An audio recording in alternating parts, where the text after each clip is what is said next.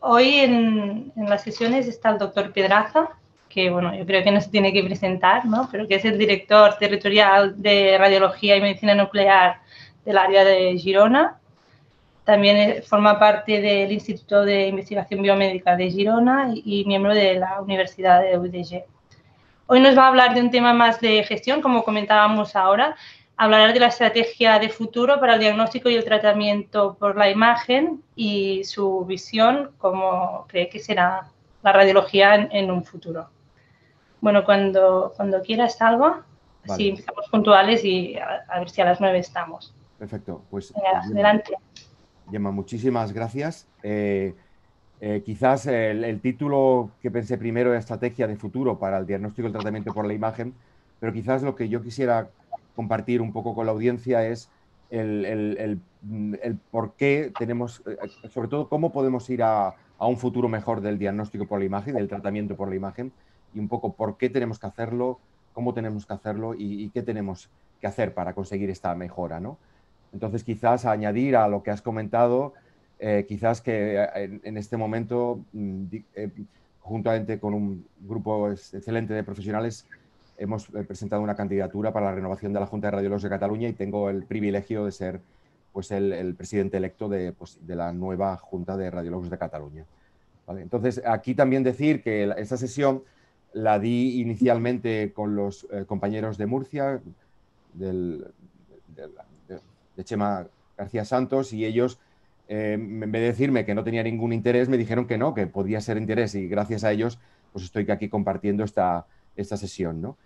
Entonces, yo lo que eh, a mí me, gusta mucho es un poco eh, explicar el porqué. Y un poco, mm, yo siempre, seguro que lo conocen todos ustedes, ¿no? hay la sesión de, Simon Sinek, que es de los de los TEDs que son más vistos, y este, este líder, este coaching, lo que un poco dice que las personas eh, lo que tenemos que tener siempre en cuenta es el, por qué. ¿no? Él pone el ejemplo de Apple y dice que Apple eh, lo importante no es que haga ordenadores, lo importante es el por qué quería hacer ordenadores, su propósito, pues que era un poco cambiar el estatus de cómo se hacían las cosas. Después viene el cómo, que era hacer un producto que el diseño fuera diferente. Y después vienen los ordenadores de Apple.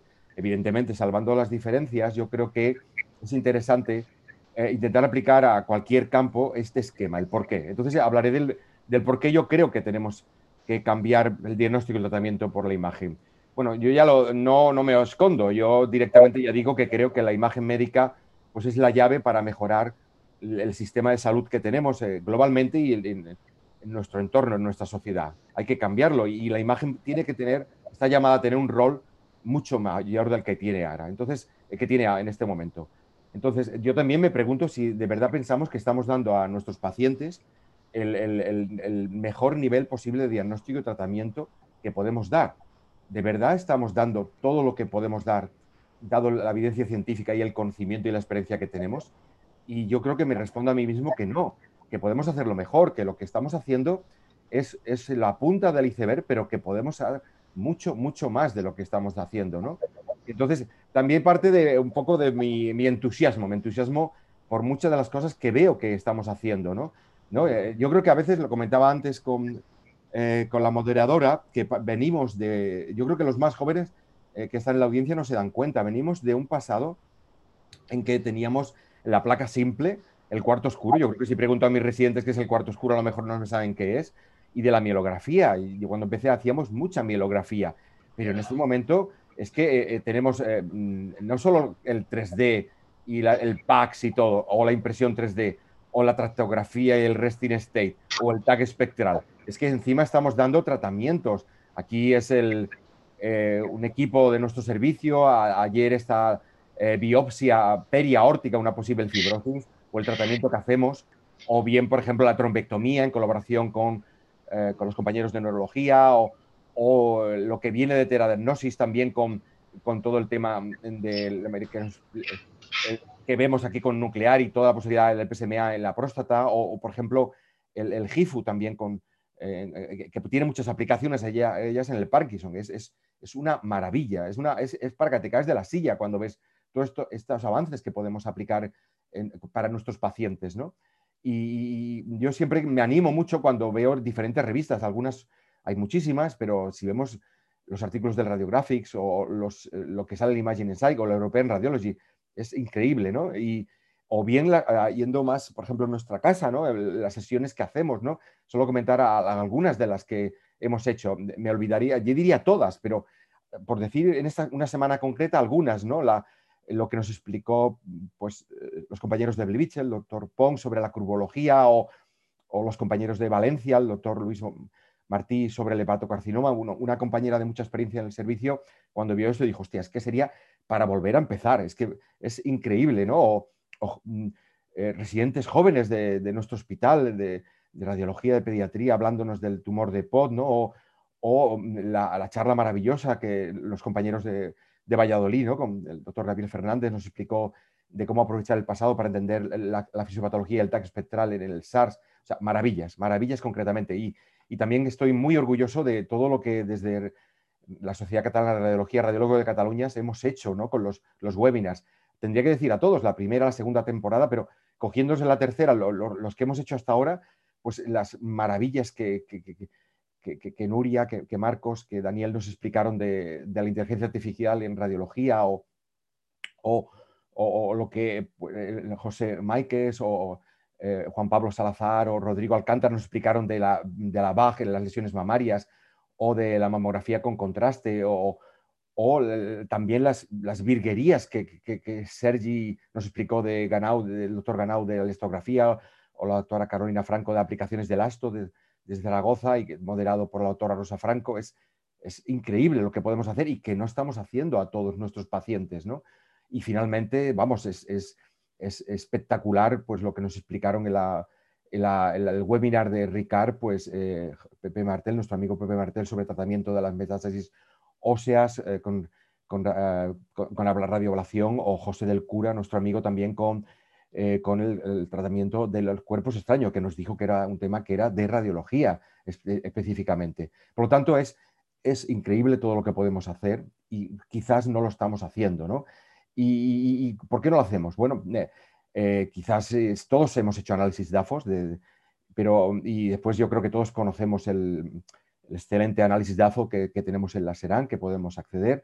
Pero mm, simplemente no, nos se asusten. Si alguien piensa que va a hacer un DAFO exhaustivo, tranquilos, no huyan. Eh, simplemente voy a intentar eh, algunas de las eh, debilidades o amenazas o fortalezas que últimamente los autores de prestigio nos están diciendo. ¿no?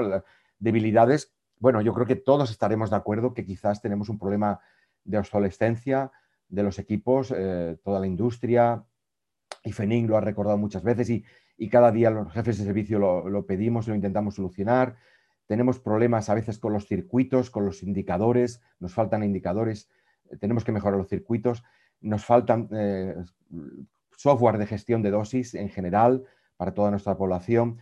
Quizás tendríamos que mejorar el protagonismo y el, rol que tienen que tener las diferentes sociedades radiológicas con los diferentes gobernantes, con los legisladores para tomar decisiones sobre el diagnóstico y el tratamiento por la imagen quizás no, podemos, no estamos utilizando todo lo que pudiéramos la radiología intervencionista en, una medicina que cambia a ser cada vez menos agresiva, eh, con cirugía menos abierta, ¿no? Eh, y que también tiene pues, cirugía menor ambulatoria y que cada vez la radiología intervencionista puede ayudar más eh, como alternativa a procedimientos quirúrgicos y reducir la lista de espera. ¿no? y también quizás tendremos que tener un mejor liderazgo en los avances y el tratamiento por la imagen.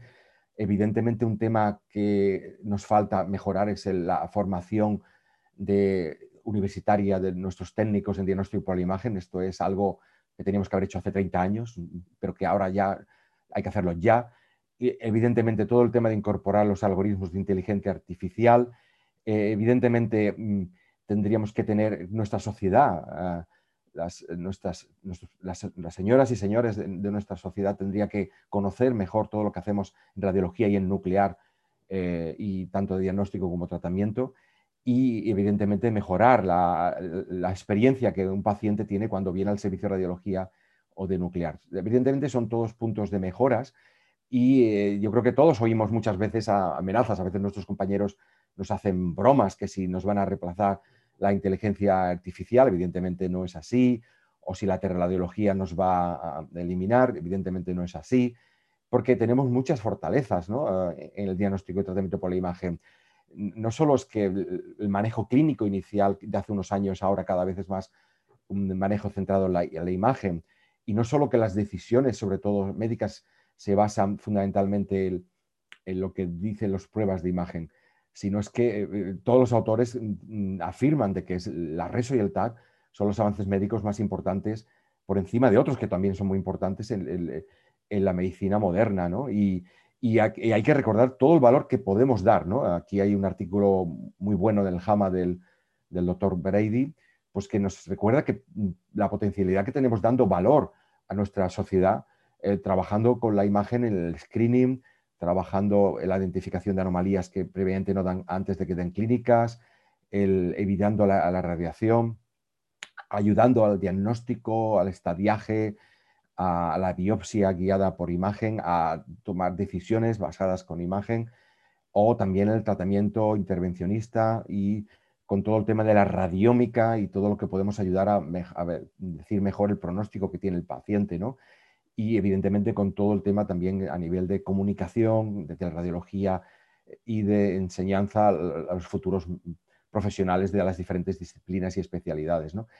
Eh, podemos hacer mucho y todavía nos queda para mejorarlo y, no solo a nivel técnico, diagnóstico, sino también terapéutico, de pronóstico, incluso de costo-eficacia. ¿no? Eso es muy importante y cada vez tenemos que estar más conscientes de ello. Por lo tanto, tenemos un gran valor potencial para nuestra sociedad y tenemos oportunidades y la inteligencia artificial es la gran oportunidad, entre otras, que tenemos que aprovechar para mejorar el servicio que damos de diagnóstico y tratamiento por la imagen a, nuestra sociedad.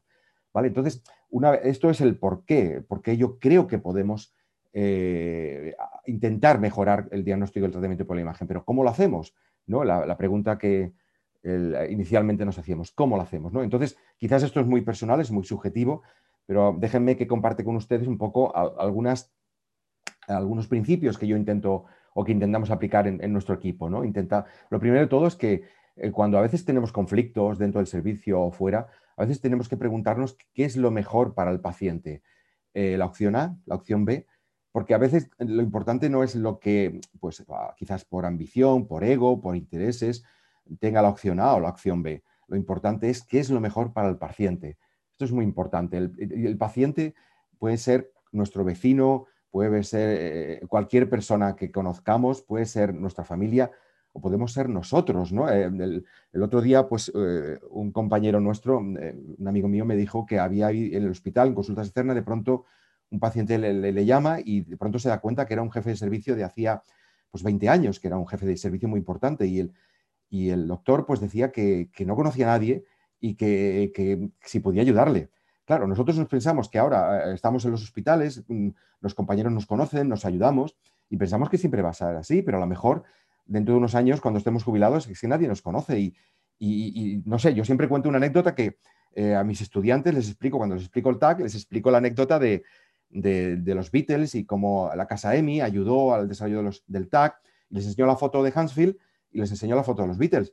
Y, yo pienso, bueno, quizás no conocen Hansfield, pero lo fuerte es que los estudiantes no conocen a los Beatles. Claro, si los estudiantes no conocen a los Beatles, eh, ¿qué se van a acordar de nosotros dentro de unos años cuando estén eh, pues de médicos o de enfermeras o, de técnicos? Vamos, es que tenemos que hacer bien el trabajo para los pacientes, para nuestra sociedad y porque así es, el estándar que incluso nosotros como pacientes tendremos. ¿no?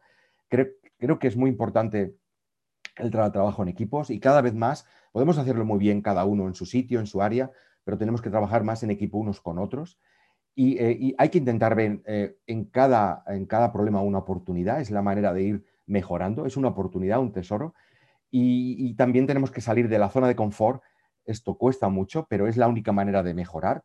Tenemos que dar más de nosotros y eso hay que salir de la zona de confort y dar el máximo valor añadido. Todo lo que hemos recordado de que podemos hacer, a lo mejor tenemos que intentar hacerlo. ¿no? Entonces, lo de la experiencia del paciente creo que podemos hacer mucho más. Em, cualquiera de ustedes, si en algún momento ha tenido la, desgracia de estar paciente o, hemos tenido, vemos, lo vemos de otra manera. A lo mejor estás en la camilla y ves el techo, ya no ves los pasillos y te das cuenta de la visión es diferente. Pues tenemos que intentar, en los servicios de radiología, también mejorar la visión que, que puede tener, la experiencia que puede tener el paciente cuando viene un servicio de radiología o de nuclear Y después esto cuesta mucho, estamos muy cómodos en nuestra zona de confort y cuesta salir, es un esfuerzo, pero es que si no salimos, no mejoramos y, no damos la versión mejor de nosotros. Y yo creo que todos tenemos el recuerdo de cuando hemos hecho un esfuerzo. Nos cuesta, pero que es, lo que vale la pena, ¿no? Entonces yo siempre explico también lo de la, rana, seguro que lo conocen muy bien. Claro, si una rana está dentro del agua y poco a poco va subiendo la temperatura, al final se muere y no se da cuenta. Pero si esta rana está afuera y de pronto la meten en agua hirviendo, pues salta porque se quiere quemar. Entonces, yo creo que en diagnóstico por la imagen y en tratamiento tenemos que ser inteligentes y eh, si vemos que el agua está subiendo, saltar y, ser hábiles y, hacer el esfuerzo de salir de nuestra zona de confort. ¿vale? Entonces, ahora lo importante, en el fondo la pregunta es, eh, ¿cuál sería la estrategia que tendríamos que hacer los diferentes servicios de la radiología y de nuclear de cara al futuro? ¿Qué, tenemos que hacer? ¿no? Entonces, em, esto también es una sugerencia un poco basada en mi evidencia, pero yo para intentar resumir, para ser visual, diría que podemos hacer cinco acciones cinco acciones que en realidad son cuatro más una que son cuatro acciones más, pero cinco acciones. ¿Y cuáles serían estas cinco acciones? Bueno, podríamos un poco, creo que es muy importante trabajar tanto a nivel local cada uno, en lo que hace cada día, en lo que hacemos en nuestro servicio, como también a nivel de las diferentes sociedades. Esto es muy importante combinar. Creo que es esencial nuestra alianza con Nuclear, eh, creo que es esencial eh, ser eh, rápidos y ser activos en incorporar herramientas de inteligencia artificial. Y yo creo que es esencial el cambio de paradigma que va a suponer toda esta, el COVID y el post-COVID, intentar por responsabilidad hacer una serie de cambios y de mejoras. Comentaré cada uno de los dos temas. A nivel de la sociedad, cada una a su nivel, cada sociedad puede hacer mucho y tenemos que hacer mucho. Yo creo que, mm, esta es mi opinión personal, pero creo que las sociedades tenemos que ir a, basar un, paradigma de trabajo cooperativo. Tenemos que, en vez de estar cada servicio en cada hospital en un castillo, tenemos que abrir las puertas, las ventanas, comunicarnos más entre nosotros, porque si alguien pierde en un sitio, perdemos todos, porque el paciente eh, tiene que estar bien atendido en todos los sitios. Entonces tenemos que cooperar mucho más de lo que hemos hecho a partir de ahora. Nuestra, la la obligación principal es ocuparnos de que los profesionales estén bien y que bien formados y en buenas condiciones. Eso tenemos que seguir trabajando y haciéndolo cada vez más. Tenemos que eh, también intentar que nuestros legisladores, nuestros gobernantes vean el valor añadido que puede dar el diagnóstico por la imagen y que nos tengan en cuenta en todas las decisiones que tienen que ver con el diagnóstico y el tratamiento por la imagen. Tenemos que mejorar mucho, mucho, mucho cómo estamos formando en radiología y nuclear a los futuros profesionales de las diferentes especialidades y sobre todo, bueno, de medicina, esto hay y tanto en el grado como en la residencia, como después. Esto seguro que están ustedes de acuerdo que hay mucho por hacer todavía. Tenemos que hacer alianzas, tenemos que eh, hacer alianzas de, win-win, tenemos que comunicarnos mejor con las diferentes sociedades y buscar un punto de alianza. Esto sí o sí tenemos que hacerlo. Eh, tenemos que incorporar las nuevas tecnologías los diferentes servicios de radiología y de nuclear. Eh, cada uno de estos apartados sería para hablar horas. Solo es para poner una lista de temas que tenemos que trabajar. Evidentemente tenemos que introducir eh, mejoras en, las herramientas de, calidad y de seguridad, porque es la manera de mejorar el servicio que damos a nuestros pacientes. Y tenemos que mejorar mucho la comunicación con la sociedad de, la radiología, ¿no? de esos tipos de imagen. Yo creo que diferentes trabajos demuestran que nuestra sociedad, en todos los países, no conocen lo, que hacemos en, los servicios de radiología y eso eh, se tiene que mejorar eh, nuestra población, nuestros pacientes tienen que saber lo que hacemos. Eh, después también tenemos que trabajar en cada servicio, esto es muy, muy importante. Entonces, con toda la modestia, puedo comentar algunas de las estrategias que hacemos en, los hospitales de, Girona. evidentemente, seguro que en todos los hospitales que me estás oyendo hacen maravillas. Simplemente comentar lo que hacemos nosotros. Intentamos trabajar con Organ System, intentamos tener horarios y sinergias entre todos los centros y todas las áreas que forman nuestra, nuestra dirección territorial. Es muy importante eh, un poco la gestión global de todos los profesionales, el valor que dan nuestros celadores. ¿no? Ayer agradecía todo el esfuerzo que hicieron ayer en una situación complicada, nuestras auxiliares administrativas, eh, nuestros, nuestros técnicos, nuestras enfermeras ¿no? y los compañeros de nuclear y radiología. Creo que el equipo y la gestión de todos es y valorar todo lo que aporta al equipo es, esencial. Tenemos que tener eh, un cuadro de mando con una secretaría técnica, tenemos que tener un comité directivo en todos los servicios y lo intentamos con todas las personas que son referentes. Eh, nosotros en Girona estamos cerca de 200 profesionales y tenemos pues eso, un equipo directivo que intentamos comunicarnos con las limitaciones que supone pues, la pandemia actual. Tenemos que tener que en el equipo global no todo el mundo tiene que hacer lo mismo, tenemos que permitir un poco especificidades de cada profesional para que al final el global sea el resultado mejor. Tenemos que confiar en la responsabilidad, tenemos que potenciar muchísimo la radiología, es lo que intentamos, lo que pasa que es lento, todo es muy lento. Eh, trabajar en equipo con nuclear, ya lo he dicho antes y lo volveré a decir después, es esencial. Tener alianzas con los hospitales comarcales, es, tenemos que dar servicio a toda la población. Eh, tenemos que, alianza con primaria también es, es, estratégico. Los compañeros de primaria podemos trabajar muy bien con ellos y, podemos hacerlo, debemos hacerlo y de verdad que es el futuro. Eh, colaborar evidentemente con otros servicios, como hemos comentado, lo que intentamos. Hay que trabajar en especializar a, nuestros técnicos. Eh, el ECOTER, el, técnicos que hacen ecografía, eh, tengo um, profesionales de nuestro servicio que nos dicen que de las grandes cosas que hemos hecho este año pasado, pese a la pandemia, ha sido empezar con nuestro programa de formación de técnicos para hacer ecografía. Estamos felices y encantados. Y hemos aprendido otros servicios que nos han enseñado cómo hacerlo. Tenemos que estar en todos los comités. Esto es, esencial.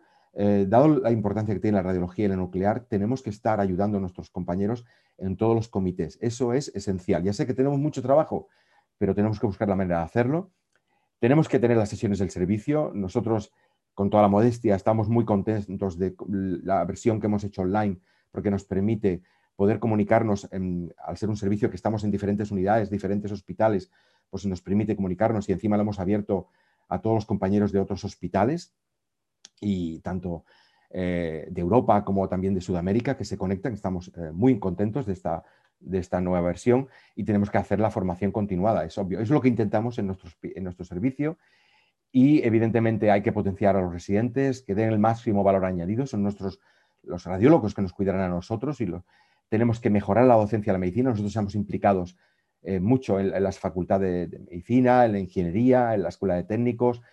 Evidentemente tenemos que tener investigación, lo intentamos en, en Girona, implicados en los ensayos clínicos, es una de nuestras áreas estratégicas, intentar tener eh, iniciativa en todo el tema de la imagen oncológica y que cada jefe de área pues un poco monitorice un poco todos los ensayos que hacemos en cada área.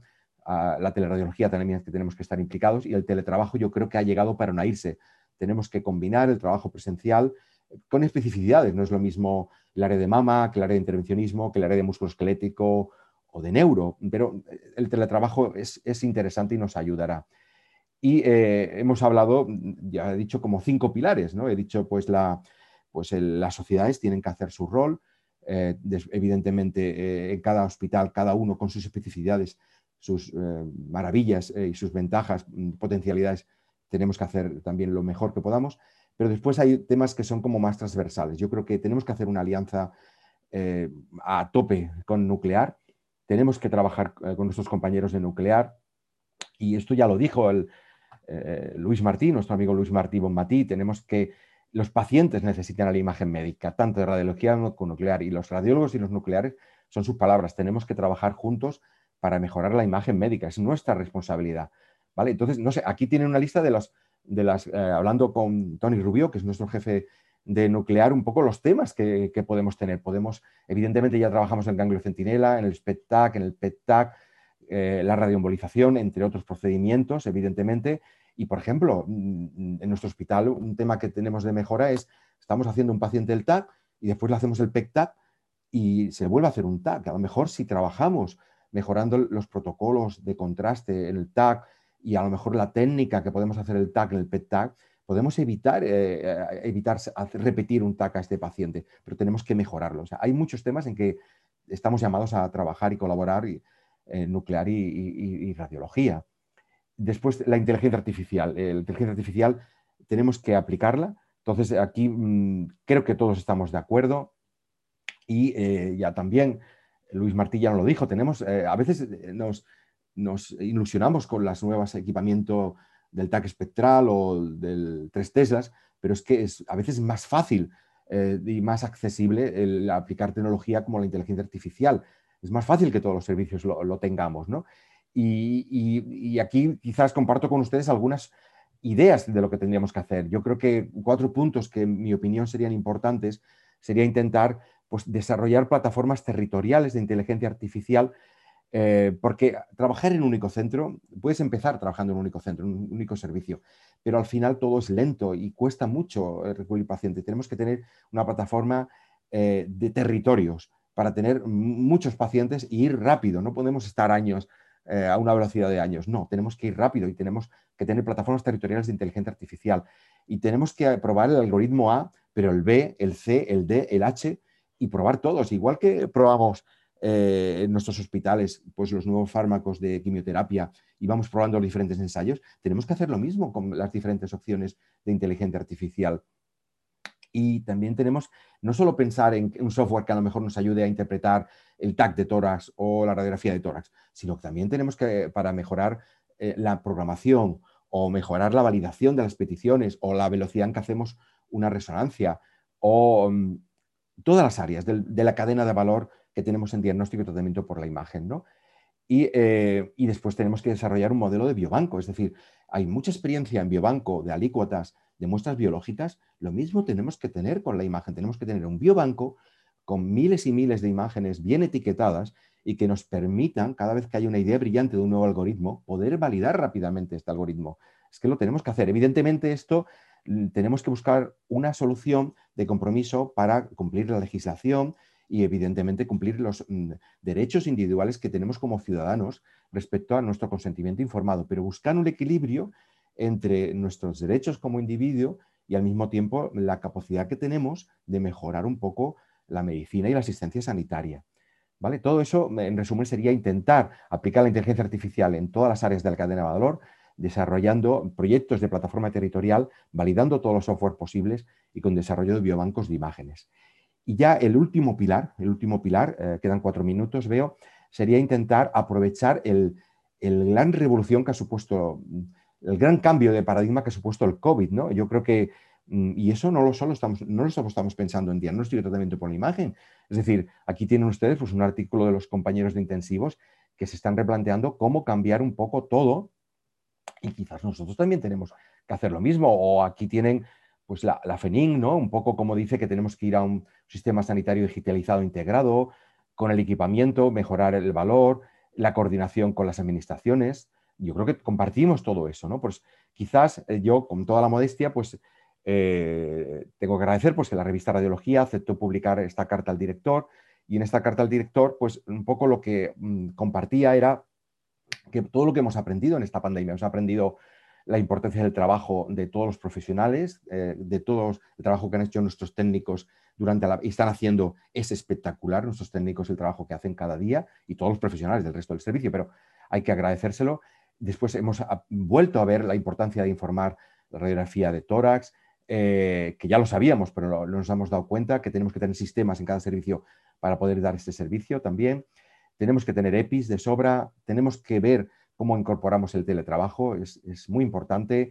Tenemos que tener una actitud flexible, esto también es estratégico. Tenemos que comunicarnos rápidamente, tenemos que colaborar con todos los profesionales para hacer cambios y a veces hay que diferenciar los que son opiniones de pasillo de sentimientos, de emociones, de medicinas basadas, de evidencia y de decisiones basadas en la evidencia. Todo esto lo hemos aprendido todos en nuestros servicios y quizás tenemos dos caminos, el de la derecha y a la izquierda. Tenemos que estar, eh, de seguir tal como estamos ahora, volver a lo que teníamos antes de la pandemia. Quizás eh, no sería lo ideal. Eh, ya sé que es lo más fácil, pero no sería lo ideal porque vamos a ir a una situación cada vez más complicada.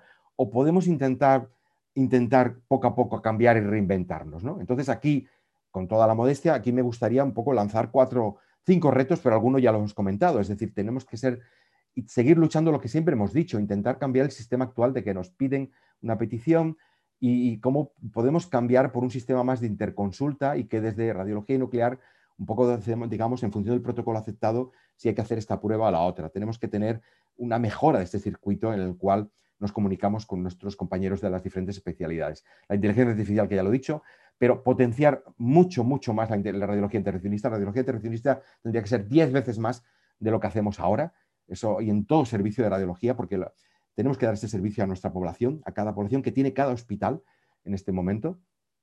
Tenemos que mejorar la formación de los profesionales y sobre todo los técnicos. Los técnicos tenemos que dar un cambio mm, radical. Tenemos que tener técnicos formados a nivel universitario y después tenemos que optimizar todos los equipos para dar un buen servicio.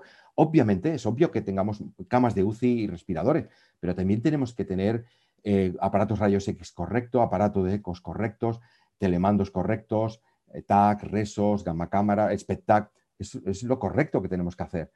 ¿eh? Y, ya simplemente para concluir, un poco las, las cinco, pero cuatro más cuatro propuestas para la audiencia.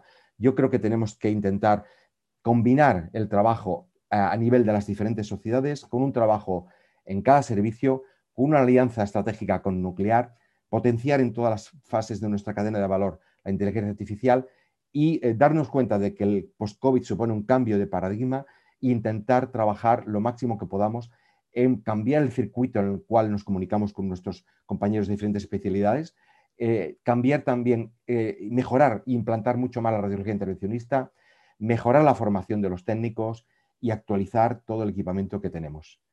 Pues muchas gracias. Dejo de compartir, Gemma. Si consideras que hay alguna audiencia, estaré encantado de responder. muchas gracias, Salva, por esta excelente presentación. La verdad, ha sido muy interesante. Sí, hay bastantes preguntas ah, de la audiencia. Mira, una pregunta del doctor Vilanova. La pregunta, ¿no crees que es una, no ¿No crees que una estrategia fundamental, imprescindible y prioritaria en, esta mejora es disponer la formación de cinco años, eh, como casi en todos los países europeos, y otra parte disponer del grado para los técnicos? Eh, muchas gracias, Kai, por eh, comentar este, esta, esta, observación. Totalmente de acuerdo, totalmente de acuerdo. Es decir, en nuestra sociedad se merece la misma calidad de servicio que se ofrece en otros países del resto del mundo. Por lo tanto, en este momento el, nivel de conocimiento que se necesita en diagnóstico de por la imagen necesita una formación de cinco años, como de hecho tienen otras especialidades médicas.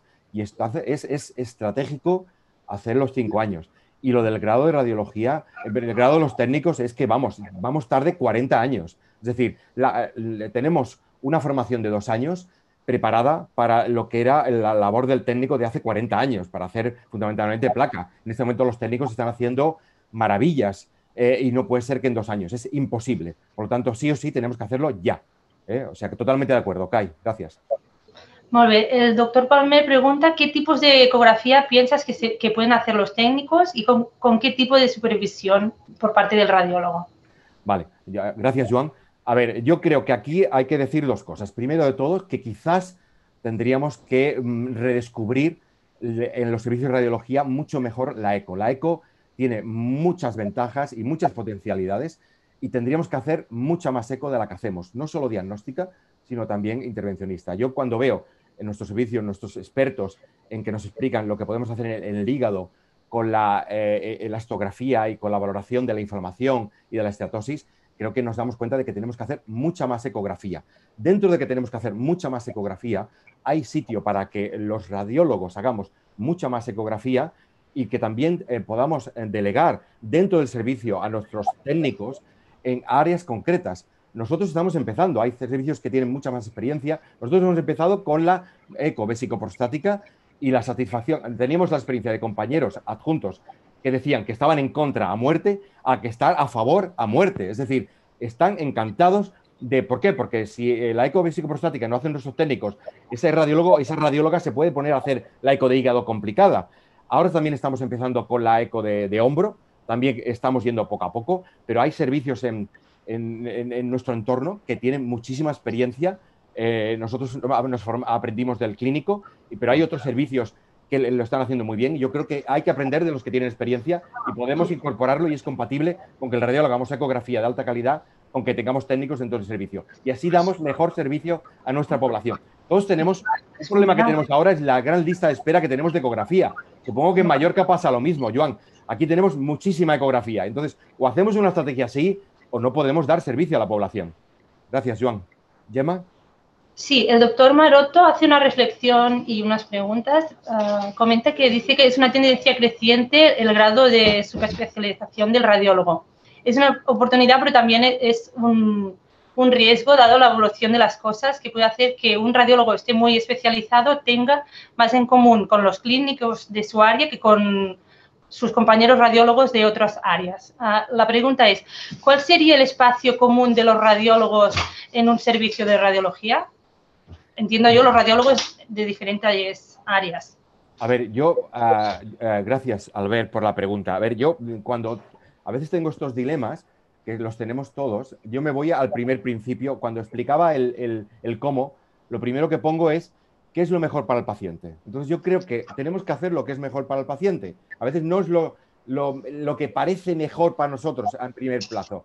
¿Qué es lo mejor para el paciente? Lo mejor para el paciente es que cada vez los, las radiólogas, los radiólogos, estemos mejor formados, que sepamos hacer eh, técnicas mejores, que colaboremos con nuestros compañeros clínicos y eso es lo mejor para dar servicio a los pacientes. Y tenemos que ser capaces de ser, hacer compatible eso de que comparemos con nuestros compañeros de eh, cirugía, con los compañeros de neurología, de interna, de nefro, con que dentro que tengamos puntos en común. Yo, por ejemplo, siempre tengo la anécdota que cuando empezamos con la difusión, el, servicio comentamos la, difusión que inicialmente la hacíamos en neuro, pero nuestros compañeros de Dobri y los compañeros de músculo dijeron, oye, pues también lo aplico. Por lo tanto, tenemos que ser capaces de eh, compatibilizar una mayor relación con nuestros compañeros de diferentes especialidades con también dentro de diagnóstico por la imagen hacerlo.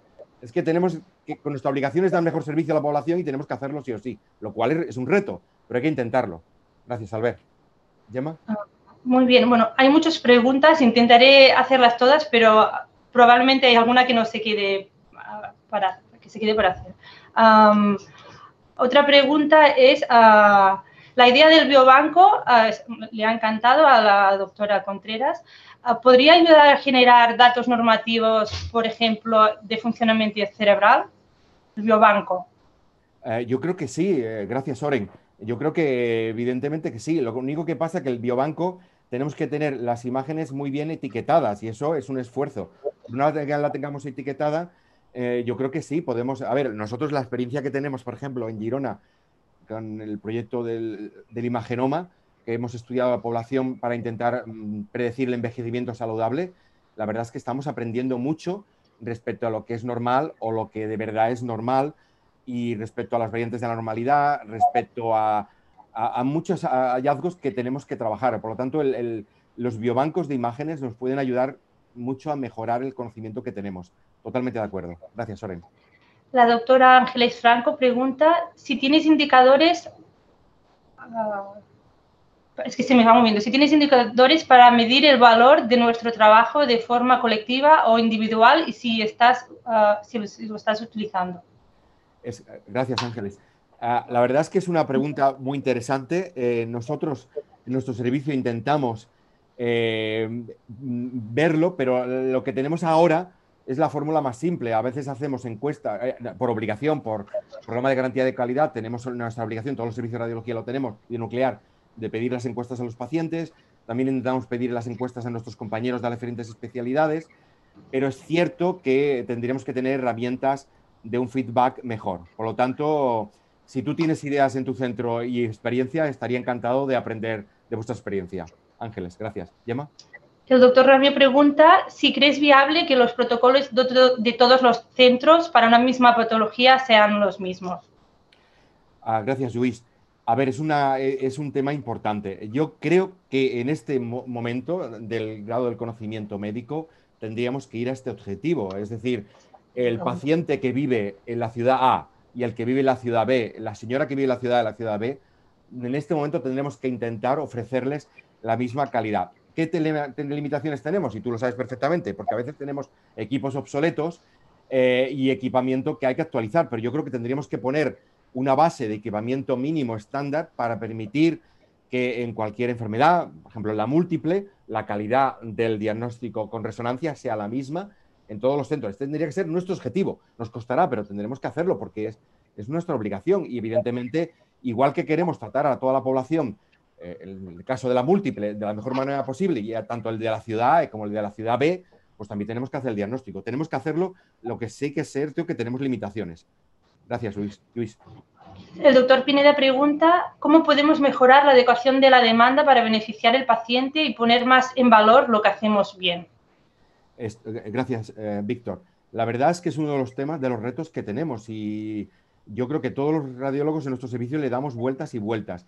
Yo, yo creo que la adecuación de la demanda, la única manera posible va a ser por cambiar la puerta de entrada. Es decir, yo creo que tenemos que establecer acuerdos con los compañeros de las especialidades de cuál sería el protocolo diagnóstico en cada enfermedad, pero después nos tiene que llegar la petición de valoración de una enfermedad de un paciente y tenemos que decidir nosotros si hacemos A, B o no hacemos nada.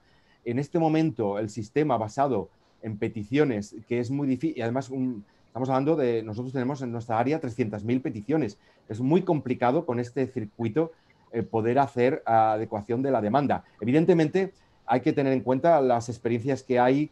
Luis Martí siempre, Luis, Luis, Donoso siempre nos explica eh, el software que tiene la ACR y que tiene Europa sobre adecuación de la demanda. Quizás tenemos que aplicar softwares de inteligencia artificial, evidentemente, para poder hacerlo, pero yo creo que el circuito de entrada tiene que ser diferente. Tenemos que poder decir a un paciente con ictericia qué hacemos o si hacemos algo o no hacemos, a un paciente con ictus que hacemos o si no hacemos, porque yo creo que esa es la manera al final mejor, eh, pero costará, estoy de acuerdo. Gracias, Víctor. El doctor Martel pregunta cómo gestionas el punto uno de la gestión post-COVID. A duras penas tenemos tiempo para informar. ¿Cómo, cómo lo gestionas? Eh, eh, mm, Pepe, ya lo sé, pero es que yo, tú eres veterano y sabes que todo cuesta, pero a ver, yo creo que lo que tenemos que, ahora nos toca por responsabilidad decir lo que creemos que hay que hacer y hablar con nuestros gerentes y transmitirles lo que creemos que tenemos que hacer y, pedir recursos para poder hacer el trabajo lo mejor posible. Y a lo mejor hay que ser flexibles y creativos. Es decir, por ejemplo, eh, si yo tengo mucha eco eh, y no voy a contratar eco radiólogos porque no hay radiólogos, quizás tengo que poner en marcha el, sistema de tener técnicos que me ayuden con la ecografía. Es que sí o sí, o a lo mejor tengo que tener sistemas de inteligencia artificial que me ayuden a hacer un preinforme y que después el radiólogo pueda hacer el preinforme eh, después. Tenemos que aprovechar mejor nuestro tiempo con las herramientas, con las estrategias y las experiencias que están haciendo. Mm, y tenemos que priorizar, todo no se puede hacer. Entonces tenemos que priorizar lo que damos más valor. Pero estoy de acuerdo, Pepe, que es un problema, no es fácil. Gracias. La, doctora Bengoechea pregunta uh, ¿qué, que le, le gustaría saber tu, su opinión sobre el informe estructurado. Hombre, yo, uh, María José, yo creo que ese, es, estoy deseando, o sea, cada año le pido a los Reyes Magos el informe estructurado, pero es que es, vamos, es que es luchar contra los elementos y aquí eh, Albert Maroto también podía contar nuestras penas, es decir, el informe estructurado sí o sí es lo que tenemos que tener, porque nos ayudaría a comunicarnos mejor eh, con nuestros compañeros clínicos, ayudar en la toma de decisiones. Al mismo tiempo podríamos tener una estandarización de cómo hacemos cada radiólogo, cada radióloga, todos en nuestros informes y cada nuclear. Y sí o sí tenemos que ir al informe estructurado. Y digamos que eh, yo no me cansaré hasta intentar que, nuestro entorno, nuestra sociedad tenga el informe estructurado, porque daremos mucho valor añadido. Todos haremos con un estándar, daremos la información que es importante y sobre todo tendremos datos que podemos después trabajar para mejorar es que el informe estructurado es, es bueno, bonito y barato. Y no entiendo cómo no lo tenemos ya. Es que no lo entiendo. Porque en el resto del mundo se tiene informe estructurado. Y, cuesta mucho aquí. Y tenemos que seguir trabajando. Gracias, María José. Ah, el doctor Ramiro pregunta, dice, con el crecimiento de la cartera de servicios de la imagen médica, ¿debería pasar con, con, la medicina interna en el pasado que se han formado que se han formado diferentes servicios como neurología, cardiología, digestivo, etcétera? Pero con la eh, imagen. Gracias, Luis. De fondo, el fondo es lo que está pasando. Cada vez estamos eh, más especializados y el equipo de neuroradiología y de, sobre todo de neuroradiología intervencionista, pues a veces tiene eh, el día a día poco que ver con los compañeros que hacen radiología de mama y los de mama que hacen biopsia con aguja gruesa o también tienen que ver. Es, sí, es, un problema, pero al final yo creo que vuelvo al punto primero de lo que cuando yo me digo a mí mismo que hay que hacer tenemos que dar mejor servicio a los pacientes. Y hay que hacer lo que suponga mejor servicio para los pacientes. Y tendremos que buscar el equilibrio. Eh, es que es nuestra obligación. Gracias, Luis. ¿Gemma?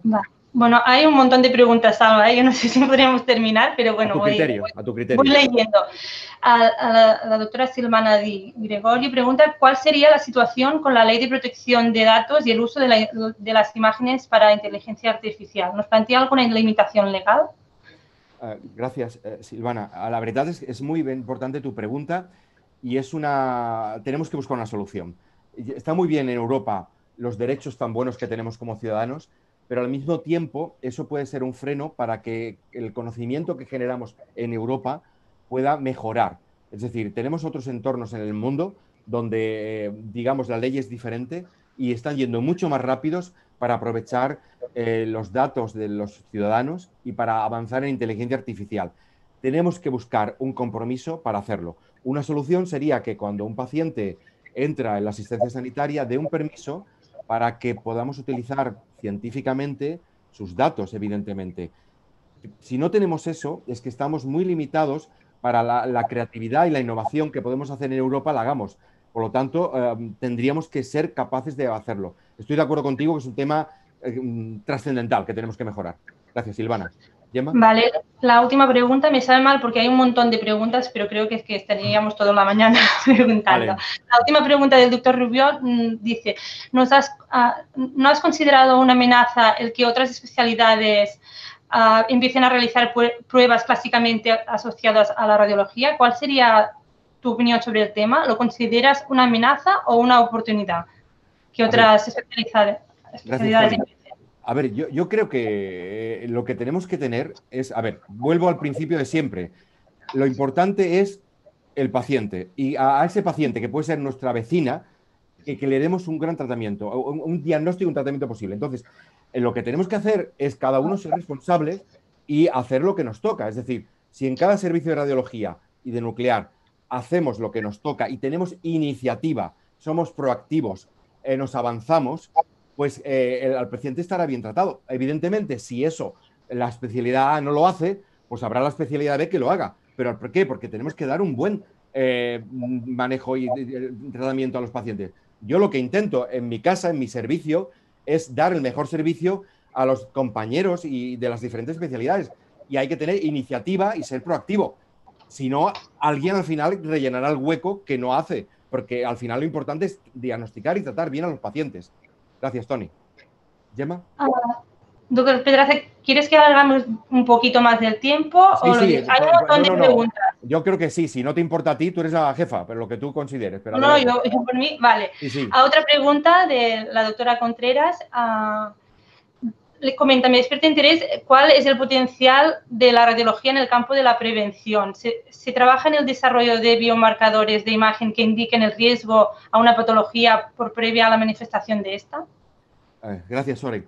La verdad es que es un, campo maravilloso que tenemos que hacer. En este momento todos somos un poco como mm, bomberos que cuando hay el fuego actuamos y no es el paradigma futuro. El paradigma futuro sería tener eh, estudios eh, en la población que nos permitan eh, predecir un poco el riesgo que tiene cada persona, seguramente con algoritmos. Yo creo que vuelvo al ejemplo de todo el trabajo del doctor Puig y todo el equipo de Girona del imagenoma del envejecimiento como una manera, combinando datos de microbiota, datos de clínicos, datos de laboratorio y datos con resonancia avanzada integral, permiten personalizar mucho el riesgo que puede tener cardiovascular, de demencia, a nivel de, tumoral que pueda tener eh, nuestros pacientes. Yo creo que en el futuro, quiero tener una visión de que en el futuro eh, el ciudadano mm, de Europa cogerá y del mundo eh, irá a, una especie de resonancia integral de todo que automáticamente dará muchos datos que se integrarán con los datos de microbiota,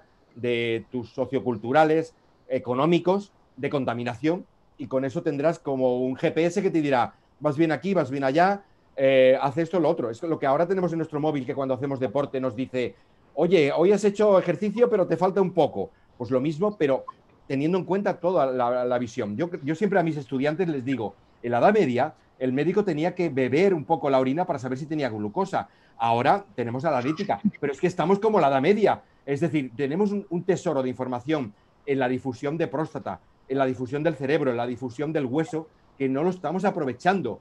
Y eso tiene que ser incorporado en, el análisis preventivo de, los pacientes para permitir personalizar las decisiones en el manejo de cada paciente. Todos, cada paciente es diferente, ya lo vemos en el COVID. Es diferente las reacciones a las vacunas, es diferente todo. Pues eh, eh, eh, es diferente para todo. Por lo tanto, tenemos que personalizar y la radiología avanzada con resonancia integral asociada a todo el resto de datos nos puede ayudar a personalizar ese manejo a los pacientes, a cada uno. Gracias, Gemma. La, doctora Mariana Rovira pregunta, ¿es importante dar, ah, para dar valor al trabajo del radiólogo como consultor, activar prestaciones que están descritas en el catálogo SERAM como interconsulta, doble lectura, justificación de solicitud de información? ¿Cómo lo tenéis en tu servicio?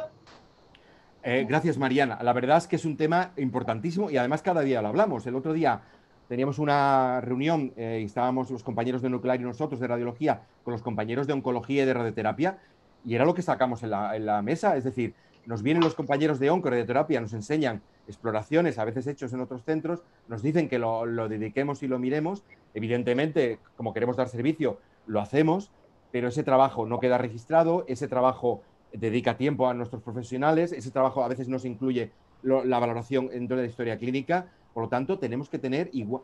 Yo siempre, lo que no entiendo es por qué un especialista puede hacer una interconsulta a neuro, a interna, y no puede hacer una interconsulta de radiología nuclear. No lo entiendo, no lo entiendo. Es decir, porque cuando van a tomar un café, vienen, eh, nos saludan y nos enseñan, pues oye, hazme la interconsulta, yo te lo miro y ayudo mejor a la valoración que tú necesitas. Yo creo que lo vamos a conseguir, porque es obvio que lo hacemos, lo que pasa que no está registrado y no consta, y eso no es bueno al final para el paciente. Gracias, Mariana. Otra pregunta un poco en el mismo tema. José María Villayandre pregunta, ¿cómo, se debería medir y cuantificar la carga de trabajo de los distintos radiólogos?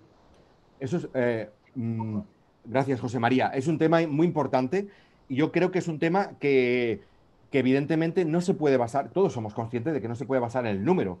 Es decir, el número no es lo mismo si informamos placa de tórax que si estamos haciendo un procedimiento intervencionista complicado de trombectomía o de embolización por lo tanto, yo creo que lo correcto sería tener sistemas que valoren eh, el valor de lo que estamos haciendo y después lo que ha dicho Mariana antes, también un poco todas las interconsultas que hacemos que son muy importantes. Por lo tanto, yo creo que mm, lo que pasa es que nos faltan herramientas, ¿no?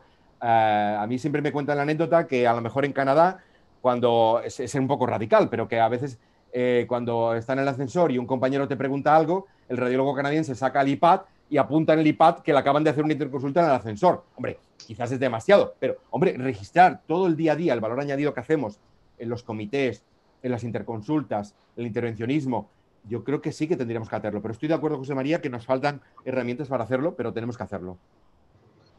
Leandro Fernández pregunta, ¿cómo gestionar todos estos retos profesionales con el reto generacional por el envejecimiento de las plantillas de radiólogos de algunos servicios? Muy bien, Leandro, gracias por la pregunta. Es un tsunami que nos viene, pero no sabemos ahora que nos viene. Es que hace 15 años que sabemos que nos viene. Por lo tanto, eh, tenemos que actuar estratégicamente. Es decir, por ejemplo, tenemos que pedir más residentes en todos nuestros eh, servicios. Tenemos que, eh, evidentemente, formar a técnicos para que nos hagan ecografía. Tenemos que aumentar nuestra capacidad porque tenemos que dar respuesta a nuestra sociedad. Tenemos que tener más facultativos formados. ¿Por qué? Porque aunque nos cueste cuatro años, es que el problema va a venir dentro de 15 años, cuando un 15%, 20% de los radiólogos actuales, los que tienen más o tenemos más de 50 y tantos años, es que ya estaremos jubilados. Por lo tanto, y además, no sé lo que se van a ir un porcentaje muy importante de profesionales, sino que eh, va a haber más actividad y va a haber más procedimientos y más indicaciones. Por lo tanto, mm, tenemos que actuar en varias estrategias. Esto eh, Ángel Morales nos lo lleva diciendo desde hace 20 años. Tenemos que actuar, tenemos que formar más especialistas y tenemos que formarlos mejor, pero más especialistas. Por lo tanto, eh, tenemos que, y además eso, yo creo que la, estrategia sería actuar localmente y actuar en sociedades y combinar esta estrategia para poder intentar dentro de 10 años no estar peor que lo que estamos ahora, que pensamos que vamos a estar. Pero nos toca actuar ahora. Leandro, gracias. La doctora Sira Domenech pregunta, ¿qué opinas de la incorporación de equipos de ingeniería en, bioimagen en cada territorio o servicio como parte del equipo para poder agilizar los procesos de inteligencia artificial o tecnológicos? Ah, gracias, Sira. Hombre, yo creo que es lo que tocaría. Es decir, eh, yo creo que las, eh, la inteligencia artificial tenemos que incorporarla en toda la cadena de valor. Y eso tendríamos que tener, eh, o sea, los servicios de radiología y de nuclear ya somos multidisciplinares. No solo tenemos, ya estamos acostumbrados a tener a los, eh, los, físicos, a los compañeros de anestesia, aparte de los técnicos, enfermería, administrativos, ¿no? Pero cada vez tenemos más a los ingenieros que nos vienen de las casas comerciales, pero es que tenemos que tener informáticos, que ya tenemos, pero más, aplicando la inteligencia artificial y, mejorando todo. Y después pensemos en la terapnosis, que viene el nuclear, la terapnosis, es que eh, necesitamos ingenieros allí ayudando, es decir, y físicos cada vez más. O sea que sí o sí, mm, la realidad va a hacer que tengamos que tener. Es muy importante. Gracias, Sira. Vale, y yo creo que para terminar, una pregunta de la doctora Vicky uh, Garriga, se me ha ido. Uh, pregunta sobre la, la, inteligencia artificial.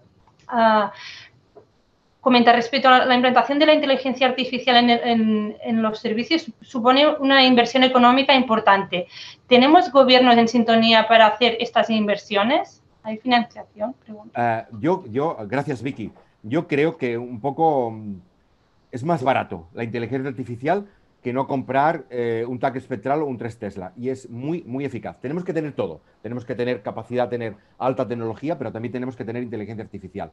Yo creo que eh, eh, si lo trabajamos bien, la inteligencia artificial permitirá reducir costes o con el mismo presupuesto que tenemos, mejorar un poco. Yo también, Vicky, lo que siempre veo es que como sistema sanitario tenemos que estar orgullosos de que hemos sido capaces de si es necesario, comprar más vacunas, comprar más respiradores, comprar más EPIs, porque eso era la calidad sanitaria que tenemos que dar. Pues también tenemos que tener como sistema sanitario la capacidad económica para si hay que comprar software de inteligencia artificial para mejorar todos los procesos y dar mejor servicio a la población, hacerlo. Yo creo que el dinero tiene que estar para dar mejor servicio a nuestra población. Yo soy optimista en eso y lo que tenemos que hacer es un trabajo desde las sociedades a nuestros gobernantes, explicarle los beneficios para la población que tiene las mejoras del diagnóstico y el tratamiento por la imagen. Y soy optimista que si lo hacemos, lo vamos a conseguir. Gracias, Vicky. Bueno, hay muchos comentarios felicitándote por esta excelente presentación y que ha sido muy motivadora, aunque sea de gestión, has visto que ha generado mucho, mucho debate, pero si queréis lo dejamos aquí, porque, bueno, ya son las 9 y 11 y tenemos que, trabajar un poco. Perfecto, muy bien. Vale, gracias a todos.